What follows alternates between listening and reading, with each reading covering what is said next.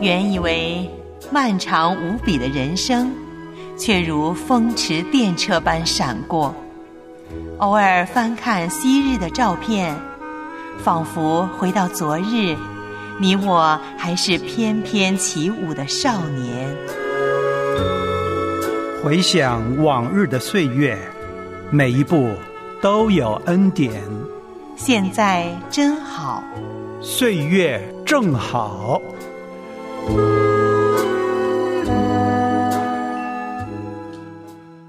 亲爱的家人们，欢迎收听《岁月正好》，我是你的好朋友叶兰。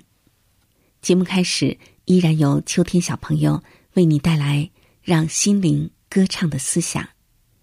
他和你分享的主题是“不可思议的世界”。操练身体。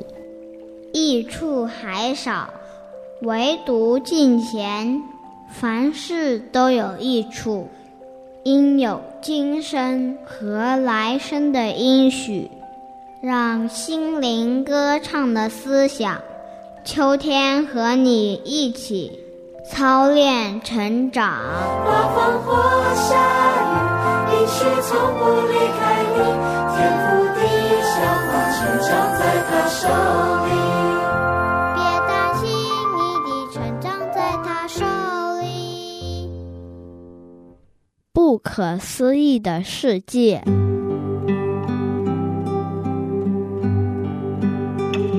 长颈鹿能用它那长长的舌头清洁自己的耳朵，河马可不是像你在打哈欠，它是在展示自己的牙齿，让小鸟来清洁它们。没有两匹斑马的条纹是完全一样的，你知道吗？就在我读这句话时，身体当中有五万个细胞正在新陈代谢。我们生活在一个令人难以置信、不可思议的世界，大自然只是一个影子。是上帝再来时将会修复的那个完美世界的影子。如果这个奇妙的世界都只是一个影子，那么未来的你究竟会是什么样子呢？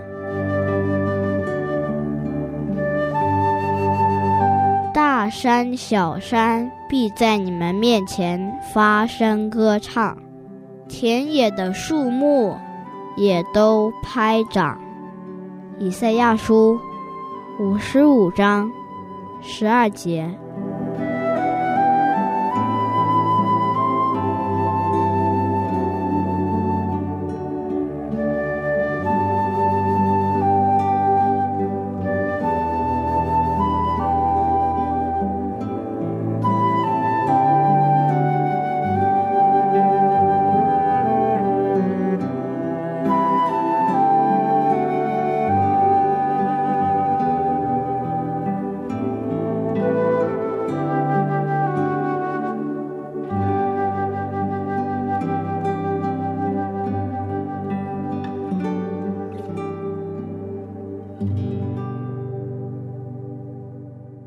谢谢秋天小朋友的分享。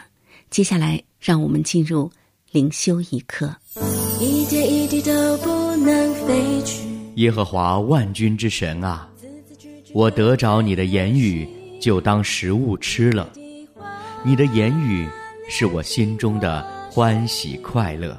画出你。岁月正好，灵修一刻，让我们一起走进神的话语。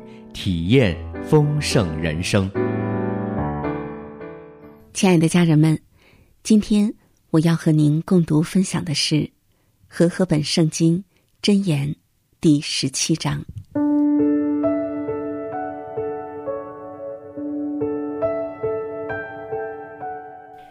设宴满屋，大家相争，不如有块干饼，大家相安。仆人办事聪明，必管辖宜修之子，又在众子中同分产业。鼎为炼银，炉为炼金，唯有耶和华熬炼人心。行恶的留心听奸诈之言，说谎的侧耳听邪恶之语。戏笑穷人的是辱没造他的主。幸灾乐祸的必不免受罚，子孙为老人的冠冕，父亲是儿女的荣耀。愚顽人说美言本不相宜，何况君王说谎话呢？贿赂在馈送人的眼中看为宝玉，随处运动都得顺利。遮掩人过的寻求仁爱。屡次挑错的离间密友，一句责备话深入聪明人的心，强如责打愚昧人一百下。恶人只寻背叛，所以必有严厉的使者奉差攻击他。宁可遇见丢崽子的母熊，不可遇见正行愚妄的愚昧人。以恶报善的祸患。必不离他的家。纷争的起头如水放开，所以在争闹之先，必当止息争竞，定恶人为义的，定义人为恶的，这都为耶和华所憎恶。愚昧人既无聪明，为何手拿价银买智慧呢？朋友乃时常亲爱，弟兄为。患难而生，在邻舍面前击掌作保，乃是无知的人。喜爱争竞的是喜爱过犯，高丽家门的乃自取败坏。心存邪僻的寻不着好处，舌弄是非的陷在祸患中。生于妹子的。必自愁苦。愚顽人的腹毫无喜乐，喜乐的心乃是良药，忧伤的灵使骨枯干。恶人暗中受贿赂，为要颠倒判断；明哲人眼前有智慧，愚昧人眼望地极。愚昧子使父亲愁烦。使母亲忧苦，刑罚一人为不善，责打君子为不义。寡少言语的有知识，性情温良的有聪明。愚昧人若静默不言，也可算为智慧；闭口不说，也可算为聪明。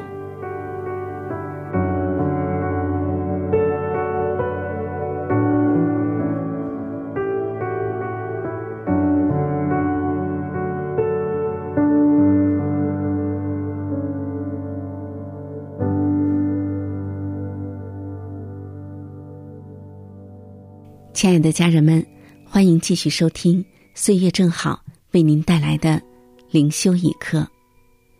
我是你的好朋友叶兰。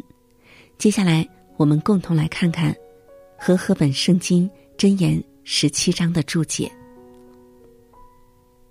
相处之道，十七章一节，论和谐相处之道。设言满屋，意指物质富裕。并不表示家和，反而家贫而相安，是叫人羡慕的处境。权力、地位、金钱，是侵吞和平的祸端。当然，我们并非要弃绝一切物质，重点是不要专注其中，免陷祸患，不能自拔。九到十节，论爱心。与诚实话。九节与十节是谈论相似的事，只是从两方面加以描写。如何以爱心说诚实话，不是一种人的智慧，实在是从神而来的智慧。我们有的时候要遮掩过错，有的时候却要说责备的话。一成不变会带来相反的后果，我们必须求神赐我们充足的智慧。第十五节论判断是非，这里以神作为至高的审判者，一切都追溯至神的公义，因此，如果反其道而行，必为神所不悦。求主使我们有正直之心。是与不是，不能逆转。第二十节，论自招恶果。邪僻与蛇弄，是以恶意谋求本身利益的伎俩。但这里指出，凡这样做的人，必自寻恶果，不单得不到好处，且招惹祸患。正所谓，报应不爽。如果存侥幸之心而行恶走歪路，这里正是神对你的训诲。二十二节，论喜乐与忧伤。有人凡事都存喜乐，因为他们非为自己而活，他的生命在神手中。有人凡事忧愁，因为。不能明白自己何以遭逢此事。然而，喜乐与忧伤带来截然不同的后果。一是良药，一是毒药。作为基督徒所要学习的，是忧伤的同时，也肯定身所遭遇乃神所定，为的是要熬炼我们的心。这并不是消极逃避，乃是积极面对一切临近的事物，甚至苦难。唯有此，才可更深经历神大能的同在。我们一起来祷告：赐喜乐之主，求你使我有真喜乐，去面对一切。